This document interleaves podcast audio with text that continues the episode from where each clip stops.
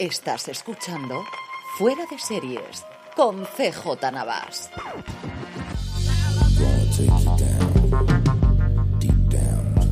Bienvenidos a Streaming, el programa en el que un servidor CJ Navas te trae todos los días las principales noticias, curiosidades y comentarios sobre el mundo de las series de televisión. Edición del viernes 10 de diciembre, se acerca el fin de semana, se acerca la Navidad, se acercan tantas, tantas cosas, se acercan un montón de noticias, de trailers, de estrenos, nuestro repaso al top 10 de Netflix como hacemos todos los viernes, pero antes de ello permitidme que le dé las gracias a nuestro patrocinador de la semana, que es BP. Y es que en BP quieren estar contigo en cada kilómetro que recorras con tu coche porque les gusta ser parte del viaje de tu vida. Y si te unes al programa Mi Bebé podrás ahorrar en cada repostaje que hagas, además de disfrutar de su catálogo de regalos y ofertas especiales que consigues cada vez que vuelves a tus estaciones de servicio BP. Además, descarga la aplicación Mi BP para iPhone o Android para tener siempre tu tarjeta Mi BP en tu móvil cuando vayas a repostar y podrás también encontrar estaciones de servicio BP cerca de ti o ver rápidamente tu ahorro y puntos acumulados. Con el programa Mi BP podrás disfrutar de muchas ventajas. Con muy pocos puntos puedes conseguir entradas de cine, unas pizzas para cenar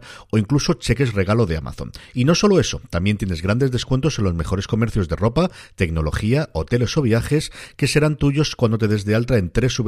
www.mibp.es o descargándote la app Mi BP para iPhone o Android. Vamos ya con las noticias, como suele ser habitual en las últimas semanas en esta temporada de premios, especialmente cinematográficos, pero a día de hoy todo el mundo mete también categorías de televisión. Empezamos con los de hoy que han sido los de la AFI, los de la American Film Institute, que son los premios que dan, bueno, pues una selección de gente, de artistas, de la gente que pone dinero para la asociación, críticos, eh, gente del eh, mundo universitario y que tiene como curiosidad el que no tienen unos ganadores por categorías, dan en general premios para películas, para series y luego unos premios especiales que he estado buscando y no he sido capaz de encontrar exactamente qué hay ahí. Se ve que como solamente dan 10 por categoría, deciden meter ahí el resto de los que les quedaban o que querían premiar y luego que no dan listados, realmente es un top 10 pero sin listados. No son los únicos que hacen esto, los Peabody Awards son los otros también que se dan todos los años y que también se, se otorgan. Los Peabody tienen un número variable y es se da en general a toda la serie y este es el caso también de AFI, se da en general al conjunto de la serie, al conjunto de la, de la obra dramática o en películas. En la parte de televisión, la verdad es que muchos sospechosos habituales son muchas. Yo creo que habría acertado posiblemente 7 u 8 de las 10 que, quedan aquí dentro. Hay una, desde luego, que ni de coña. Está Hacks, está Maid, eh, la, asistenta, está Mero Fistown, está Reservation Dogs. La mayor sorpresa de todas para mí, desde luego, la que no entraría en ninguna geniela, que es Esmigadun, esa serie de Apple TV Plus sobre comedias o reinventando las comedias, el de los musicales de los años 40 o los años 50, que no he llegado a ver y mira que a mí me gustan los musicales. Succession, Ted Lasso, The Underground Railroad, WandaVision y The Wild Lotus. Como os digo, siete, ocho de ellas fácilmente podrían estar o pues, se podrían predecir, las otras nada. En películas, pues eh, las que están sonando ahora para todos los Oscars, Licorice Pizza, King Richard, la de Will Smith, a ver si le lleva la nominación y consigue el Oscar con varias cositas que se han estrenado en Apple TV Plus como Coda o de Tragedy on Macbeth o West Side Story que se estrenaba la semana pasada. Y luego los, los premios especiales que os comentaba, que no tiene ningún eh, eh, cosa especial porque tiene por un lado Belfast, la película que hasta donde yo tengo conocimiento no se ha estrenado todavía comercialmente, entiendo que sí que se ha pasado para la crítica de Kenneth Branagh y que viene con muy buenas críticas, El juego del calamar, que no, no lo han metido como televisión, y luego Summer of Soul, que es un documental sobre un concierto, yo creo que lo comenté en algún momento dado en Fuera de Series, que ha hecho Questlove sobre un concierto que se hizo en el Bronx, en el en el año 69, poquito tiempo después de Woodstock, del cual nadie recordaba absolutamente nada y fue un concierto con lo más granado de la música soul, R&B, eh, funky eh, de esa época, el, con muy poquitas canciones, es cierto que cada uno de ellos solamente contaba tres o cuatro, lo hicieron durante el fin de semana con apoyo monetario por el alcalde, que en ese momento está para la reelección de Nueva York, el documental, las imágenes es espectacular, es lo más parecido podéis ver a, a lo que hemos visto ahora con el documental de los Beatles, de unas cintas que estaban grabadas, que nadie las había utilizado y que de repente sale. Hay momentos realmente maravillosos. El trocito de Nina Simone, que a mí es una de mis cantantes favoritas, me parece espectacular. Como os digo, Summer of Soul, si no lo habéis visto, vale mucho, mucho la pena. Para mí la noticia más importante del día, posiblemente de las semanas, y veremos la repercusión que tiene esto en el futuro, es que Netflix ha presentado una nueva web llamada Tudum, que si recordáis es el nombre que pusieron a su festival online para presentar noticias y novedades, que hace referencia o que es la transcripción fonética de ese sonidito inicial que tiene Netflix, el Tudum, que todos conocemos cuando sale la N roja o ahora multicolor. ¿Y por qué digo esto? Pues porque si el festival ya fue un momento en el que vimos claramente cómo Netflix quería hacer esa mm, conexión directamente con sus usuarios sin tener que pasar por la prensa generalista especializada o la que queráis, el que ya vamos a presentar las novedades directamente al usuario, esta web es eso corregido y aumentado y 365 días al año. Su idea es que puedan presentar aquí, mm, sí, trailers y entrevistas y cosas, pero también respuestas a las, a las preguntas sobre las series, esa típica pregunta que en el usuario serie nos llega muchísimas veces de cuándo se estrena la segunda temporada de tal, cuáles son las nuevas novedades que tienen, qué es lo que se va a estrenar en Netflix. Cosas que a día de hoy las webs especialmente y en general todos los medios viven muchísimo de que esas búsquedas se hagan en Google y lleguen a ellas y que a día de hoy las vamos a tener directamente de desde Netflix, directamente enviada por ellas o comentada por ellas, en una página web preciosa, no puedo decir otra cosa, tanto en escritorio como en móvil que lo está viendo, es maravillosa y preciosísima que no sabemos cuánto efecto tiene, pero teniendo en cuenta que va a estar dentro de netflix.com, pues el peso que puede tener esto en los buscadores puede ser bastante interesante. Así que una más después de la movida que tuvimos Recientemente, como os comenté, con la presentación de la Casa de Papel y el tratamiento de los medios, este es otro pasito más de cómo Netflix quiere saltarse al intermediario, que no es nada nuevo, que al final es lo mismo que se está haciendo eh, en el mundo del deporte y en el mundo de absolutamente todo con las redes sociales, y es, eh, entiendo que periodísticamente, que políticamente o que, en cuanto a estrategia de marketing por parte de Netflix tiene todo el sentido del mundo, eh, a nivel profesional, pues que quiero que os diga, un poquito de la puñeta sí que hace, pero que entiendo normalmente que esto se vaya a hacer, ¿no? Es totalmente lógico y totalmente eh, razonable que uno intente saltarse el intermediario y si igual lo han hecho los partidos políticos, si lo han hecho las grandes estrellas, si lo han hecho los actores y lo han hecho los deportistas y en general todos los medios, Netflix con más sentido. Pero otra cosa que me ha llamado la atención es que la nota que él ha hecho es la nueva directora jefe de marketing de Netflix, que es Bozoma San John, que yo no recordaba que esta mujer estaba aquí, dio un montón de vueltas, estuvo, yo la primera vez que la recuerdo fue una presentación de Apple, eh, y era responsable entonces de, Apple Music, y comentaba varias cosas, salió de ahí poquito tiempo después, quiero recordar que recaló en Spotify, no recuerdo dónde fue después, y ahora está en Netflix, y como os digo, la página web, por mucho me quite visitas dentro de fuera de series.com, es que está muy bien, y mm, va a tener, yo creo, muchísimo peso. Tiene pinta de que el dinero que no están destinando ahora a hacer campañas en medios lo están destinando a esto. Como os digo, yo creo que una vía por la que van a seguir absolutamente todas, para mayor y menor cabreo de los de los medios, pero bueno, mira, pues el podcast tiene estas cosas que seguiremos estando aquí y seguiremos, mientras vosotros que estéis escuchándonos, pues aportando y diciendo estas novedades y estas noticias. Más cositas. En Paramount, eh, unas declaraciones que se daba el, gran jefe, el presidente Bob Bakish de Viacom CBS, comentaba que Paramount Plus todavía no da dinero, cosa totalmente esperable, pero la que era más sorprendente es que quien sí que lo da a día de hoy es ese Pluto TV que muchos hemos descubierto, redescubierto a través del hecho de que vayan a allí los nuevos episodios de Star Trek Discovery. Que por cierto, la nueva temporada no me está gustando especialmente. No lo digo muy alto, pero no me está gustando mucho.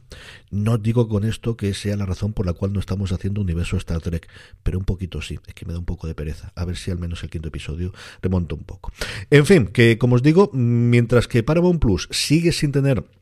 el, eh, rentabilidad, lógico y normal después de todos los cambios y de la expansión internacional que quieren hacer, Pluto TV ya están acercando, y ya no es que sea rentable, sino que los, la rentabilidad que tienen se está acercando, según decían ellos, a lo que tiene la televisión en abierto, que en el caso de CBS, y ellos conocen bastante porque no solo tienen CBS, sino tienen CBS y la mitad de DCW, pues oye, es una cantidad de pasta bastante interesante el que tenga y esos grandes olvidados existe vida más allá de las grandes plataformas y puede ser rentable con algunas de ellas. Una serie que me ha llamado la atención se llama Get Millie Back, que es una serie detectivesca en Jamaica. Está creada por Marlon James, que es un escritor de novela negra, que es ganador del Man Booker Prize por una breve historia de siete asesinatos que empecé a leer. Yo juraría que esta novela es una de las que tengo pendientes y sé que lo que leí me gustó bastante. Y sigue aún es detective de Scotland Yard, Milligan Black, que vuelve a Kingston para trabajar en eh, búsquedas desaparecidas o en búsqueda de personas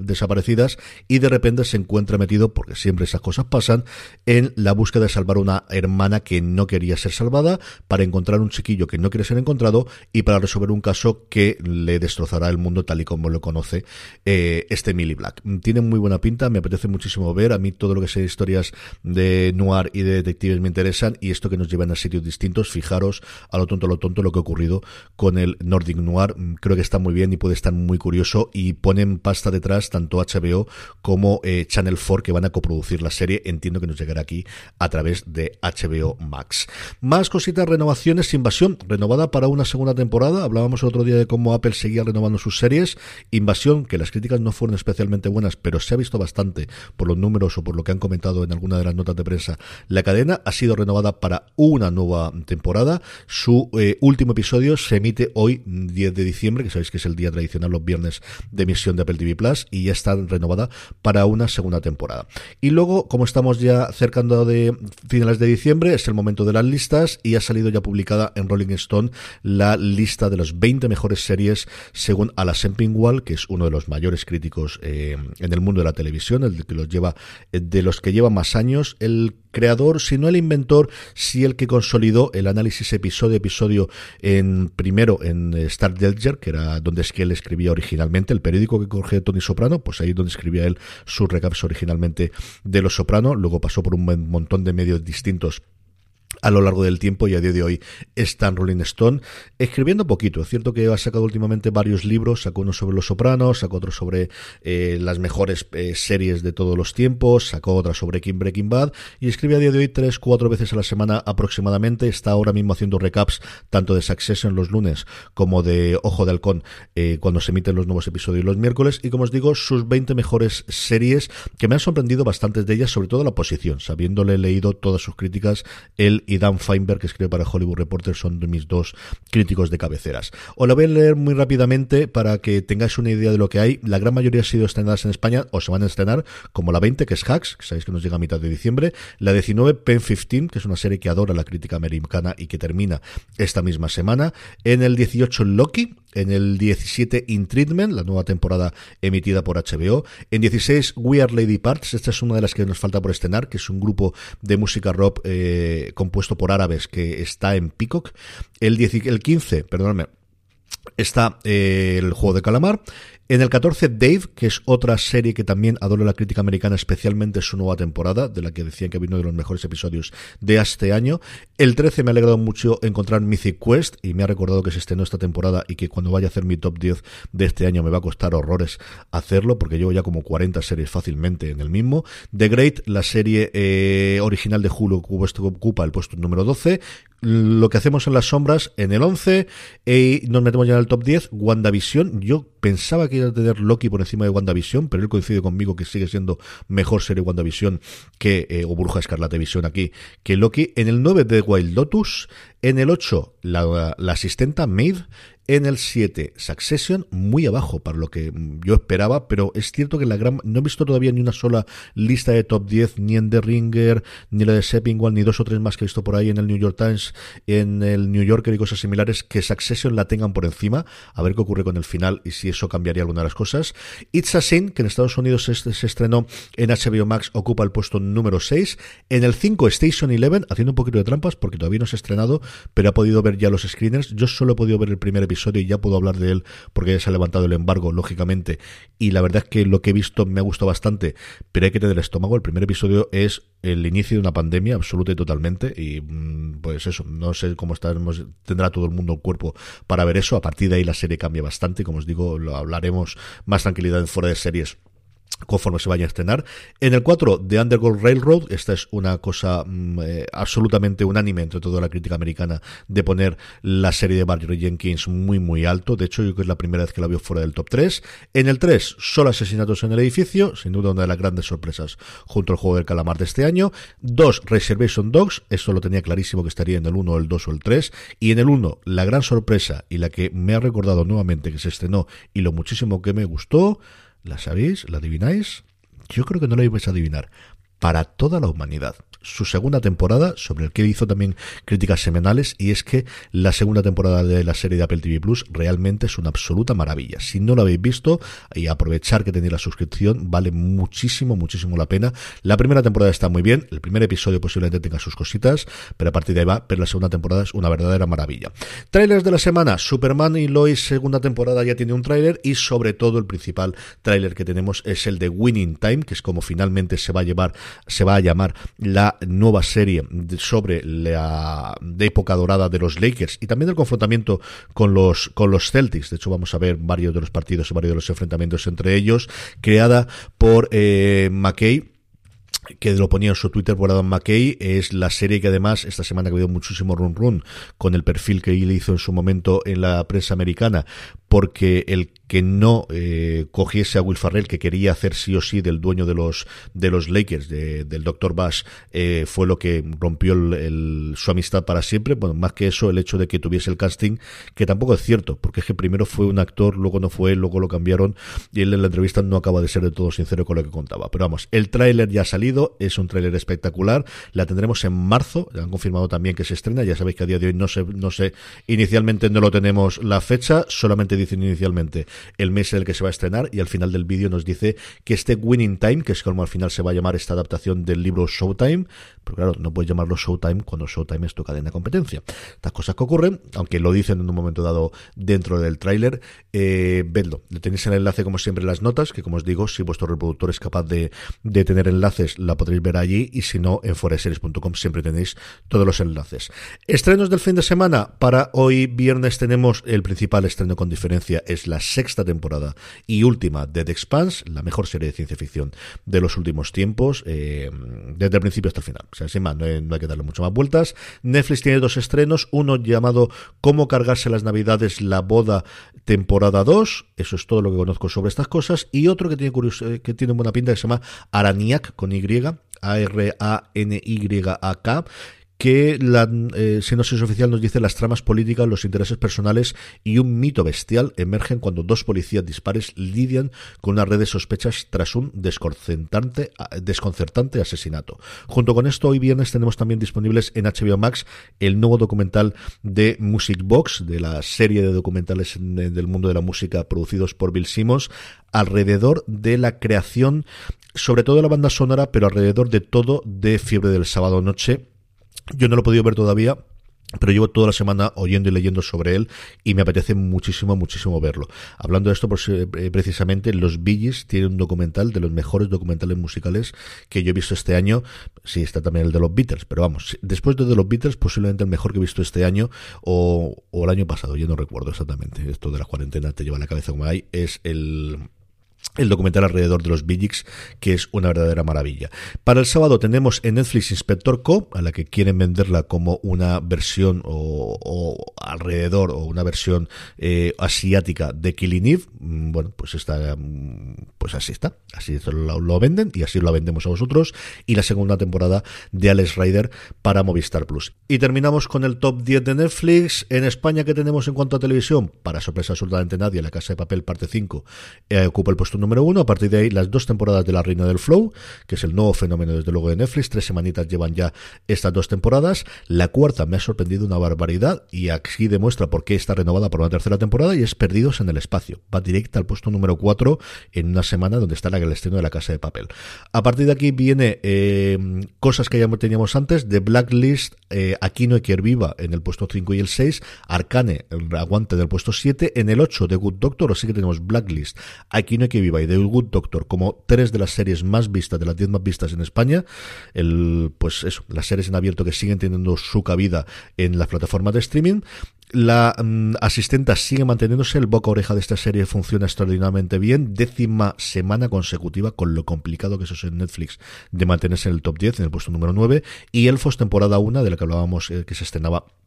recientemente va al puesto número 10. Y luego a nivel global, esto sí quería comentarlo, con todos los problemas que tienen esto los numeritos y todo lo que queráis, pero en la televisión de habla no inglesa a nivel global, La Casa de Papel más que triplica a la siguiente serie que es La Reina de Flow. Pero es que no solamente es que sean las mm, series de habla inglesa, que es lo como ellos lo separan eh, globales, es que si cogemos la de habla inglesa, la de arriba, que es perdido el espacio, ya no es que triplica, es que cuadruplica a, a las horas vistas, que es como mide esto recientemente en Netflix, el fenómeno de la casa de papel. Bueno, pues esto es lo que hay. Hasta aquí ha llegado streaming por hoy. Gracias a mi BP por patrocinar el programa esta semana. Recordar además que nos podéis seguir ayudando comprando desde Amazon para vuestras compras navideñas, amazon.foradeseries.com, que a vosotros os costará lo mismo y a nosotros nos estaréis ayudando. Volvemos el fin de semana con la grabación en directo de Fuera de Series, que será en este caso con Jorge y con Don Carlos el domingo a las 10 de la mañana en vez del sábado. Grabaremos en directo el domingo, nos podéis seguir por Twitch, twitch.tv barra fuera de series y aquello que nos podéis estar lo podréis escuchar como siempre los lunes en este mismo canal de podcast donde me estáis escuchando. Gracias por estar ahí, gracias por escucharme, que tengáis un muy buen fin de semana y recordad, tened muchísimo cuidado y fuera.